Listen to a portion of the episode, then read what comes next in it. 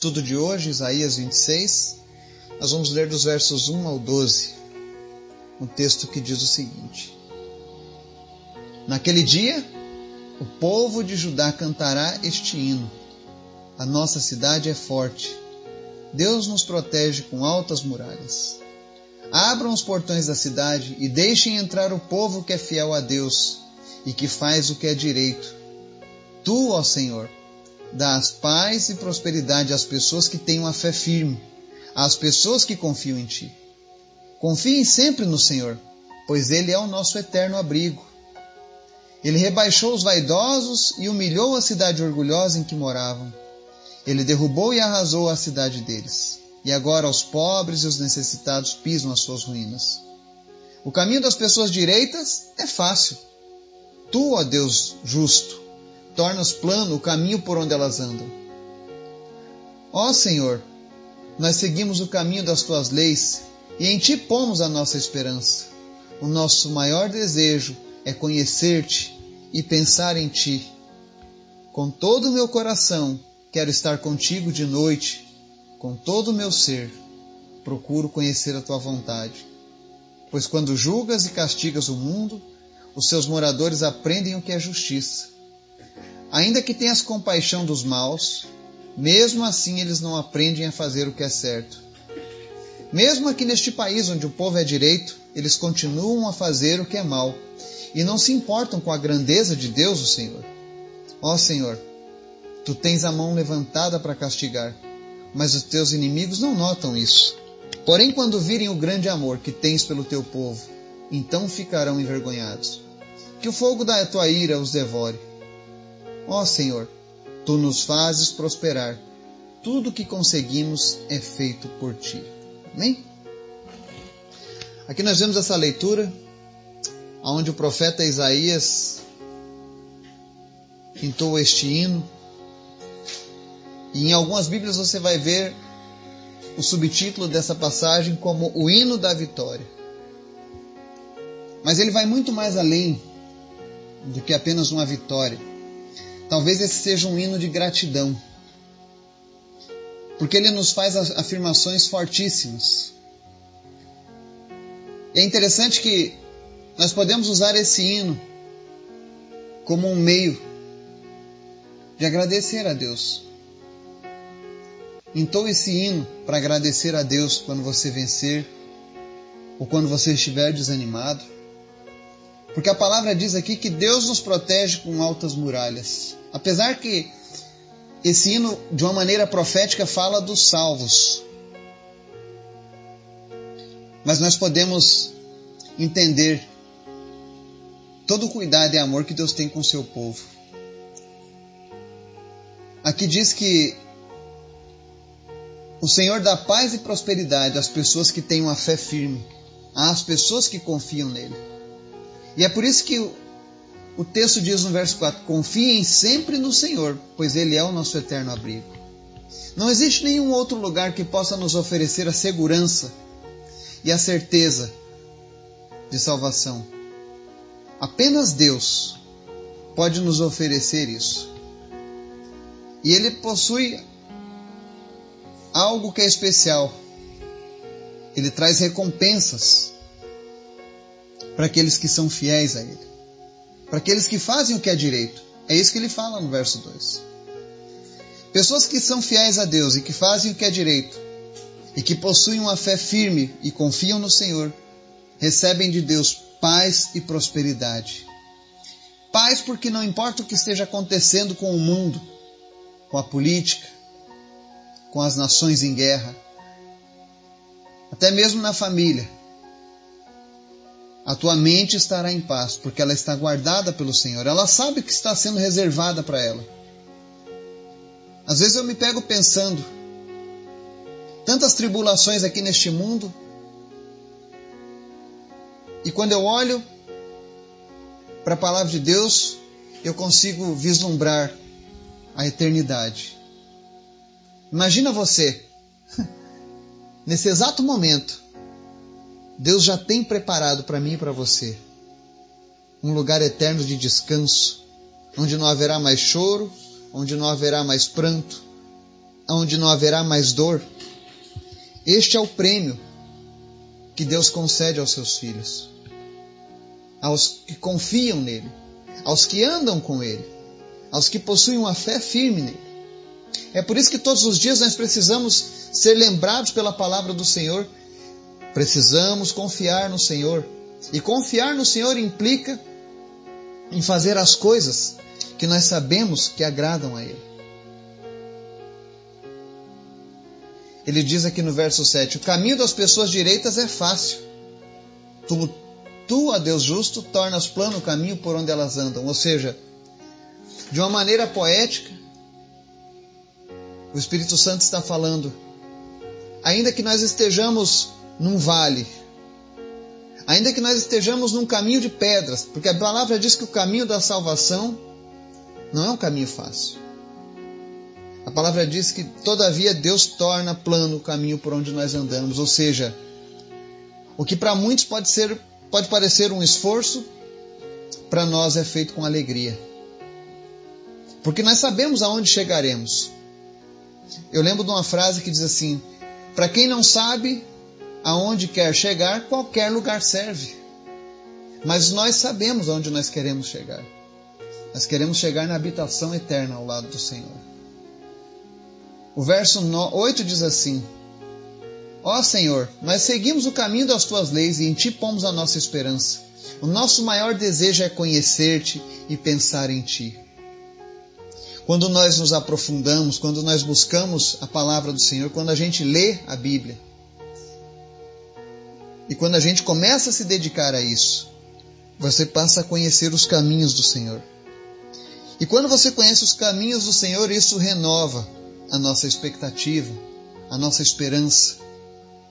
Eu tenho visto muitas pessoas sofrendo de uma depressão, não por uma questão genética, não por uma questão física, mas uma depressão causada pelas más notícias. Tantas calamidades, tantos problemas, e essas pessoas não têm mais esperança no amanhã. A vida para elas está sendo um martírio, está sendo um peso. Mas porque eles não conhecem a palavra do Senhor. E é por isso que nós precisamos anunciar essa palavra. Para que outros tenham essa oportunidade de renovarem a esperança. Eu não sei como está o teu coração hoje, mas se você estiver desanimado, leia e releia estes mesmos versículos, até que essa palavra comece a produzir esperança novamente no seu coração. É aquela história: vence aquilo que nós alimentamos mais. Uma vez um, um velho índio, muito sábio, foi questionado sobre essa questão dos conflitos interiores. Ele falou: Olha, eu sinto dentro de mim como se tivesse um lobo branco e um lobo negro, brigando constantemente. E aí perguntaram: e qual dos dois vence? Ele falou: aquele que eu alimento mais. Se você tem se alimentado apenas com as notícias ruins, apenas com as coisas más desse mundo, a sua esperança deve estar lá embaixo. Mas se você tem se alimentado da palavra de Deus, e de tudo aquilo que Deus tem oferecido para você, eu tenho certeza. Não importa o que aconteça lá fora, a paz de espírito permanece na tua vida. Mas o que mais me chama a atenção nesses versos que nós lemos está aqui no verso 9. Ele diz assim: Com todo o meu coração quero estar contigo de noite, com todo o meu ser procuro conhecer a tua vontade. Meu desejo é que isso possa ser algo real todos os momentos da minha vida. Eu quero buscar a Deus sempre com esse coração. Eu quero estar sempre com esse desejo de estar com o Senhor. De poder me deitar e ter a certeza que o Senhor está cuidando de mim. E de saber que, não importa o que aconteça, a vontade dele é algo imperativo para mim. Que esse possa ser o desejo do seu coração também. Eu sempre digo que um dos maiores indicadores que nós temos de que estamos com o Senhor é quando há esse desejo no coração de estar com Ele, de falar do Senhor, de ouvir coisas do Senhor. Eu lembro quando eu conheci a palavra pela primeira vez, quando eu me converti. e eu passava buscando cultos durante a semana, lendo a Bíblia, porque eu precisava saber mais sobre aquele Jesus, que até então o que eu conhecia de Jesus era ínfimo, era apenas uma superfície rasa. Mas eu sabia que tinha muito mais para se conhecer desse Deus. Então eu mergulhei com todo o meu ser, com toda a minha alma, com toda a minha vontade, procurando conhecer mais sobre esse Deus procurando conhecer as coisas que poderiam agradá-lo. Já fazem 18 anos que eu tomei essa decisão e não me arrependo. Pelo contrário, eu louvo a Deus, porque um dia Ele colocou no meu coração esse desejo. E a minha oração hoje é que você, que está aí do outro lado nos ouvindo, também sinta esse desejo incontrolável de estar na presença do seu Senhor de poder chegar e dizer: Olha, Deus é meu Pai, é meu amigo, eu o conheço, eu falo com Ele, Ele fala comigo. Quando eu estou com problemas, Ele se oferece para me ajudar. Ele age na minha vida. Essa intimidade que Deus tem criado nos nossos corações. E se você ainda não tem, não se preocupe. Comece a buscar o Senhor hoje mesmo. Comece a desejar. Peça, Senhor Jesus, muda o meu coração porque eu quero estar contigo todos os momentos. Eu quero te conhecer, eu quero conhecer a tua vontade, eu quero conhecer as coisas que te agradam. E com certeza Deus concederá o desejo do teu coração. E aí ele diz algo aqui que é negativo para algumas pessoas. Ele diz assim: Pois quando julgas e castigas o mundo, seus moradores aprendem o que é justiça. Toda vez que Deus exerce a sua, a sua justiça, as pessoas conseguem ter um parâmetro, porque Ele sim é justo. E o verso 10 diz assim: Ainda que tenhas compaixão dos maus, mesmo assim eles não aprendem a fazer o que é certo. Mesmo aqui neste país onde o povo é direito, eles continuam a fazer o que é mal e não se importam com a grandeza de Deus, o Senhor. Saiba disso. Aqueles que não alcançaram a salvação, de maneira alguma poderão dizer alguma vez diante de Deus que são inocentes. Porque existem pessoas que, mesmo ouvindo a palavra, mesmo esperando, mesmo experimentando a compaixão do Senhor, continuam praticando as coisas erradas, ignorando quem é Deus. E infelizmente a palavra diz que Deus está com a mão levantada para castigar. E muitas pessoas lá fora enxergam apenas isso, quando Deus levanta a mão para castigar. Mas aqui diz: Porém, quando virem o grande amor que tens pelo teu povo, ficarão envergonhados. Ou seja, o que Deus quer nos oferecer é amor. Muitas vezes a mão do Senhor vai ser levantada para castigar os inimigos. Não porque são inimigos de Deus, mas porque eles estão atacando, eles estão tirando o sossego do povo escolhido, do povo amado, do povo que foi comprado pelo precioso sangue de Jesus.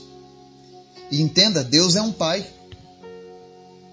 E como um bom pai, um pai justo, ele cuida dos seus filhos. Ele não permite que os maus prevaleçam sobre os seus filhos. E isso é justo. Ou será que alguém pode dizer, não, mas aí seria injusto? Não. Isso é a maior prova de amor, um pai lutar pelos seus filhos, proteger os seus filhos. E mesmo ele fazendo tudo isso, ainda o desejo desse pai é que aqueles que não são filhos se tornem filhos dele. Mas se eles continuarem rejeitando, o verso 11, na parte C, diz assim: Que o fogo da tua ira os devore. Porque infelizmente esse é o destino daqueles que rejeitarem a Deus. Não é esse o desejo de Deus para essas pessoas. E no verso 12, eles deixam o seguinte: Ó Senhor, tu nos fazes prosperar, tudo o que conseguimos é feito por ti. Aqui eles ao entoarem esse cântico, eles falam da gratidão a Deus e o reconhecimento. E isso é algo que nós precisamos carregar todos os dias. Não é uma exclusividade do povo judeu ou dessa alegoria do Isaías 26, mas é algo que eu e você todos os dias temos que agradecer a Deus. Tudo aquilo que nós conseguimos e conquistamos é feito por Ele, porque a mão de Deus tem todo o poder. Ele é o dono do ouro e da prata. Ele abençoa a todos, ele derrama de misericórdia, ele tem compaixão. E é por isso que nós precisamos continuar confiando no Senhor. Eu não sei como têm sido os teus dias, as lutas que tu tem enfrentado, mas não deixe de confiar no Senhor, pois Ele tem promessas de prosperidade, de esperança e de bênção para nós. Que Deus nos abençoe e nos guarde. No nome de Jesus. Amém.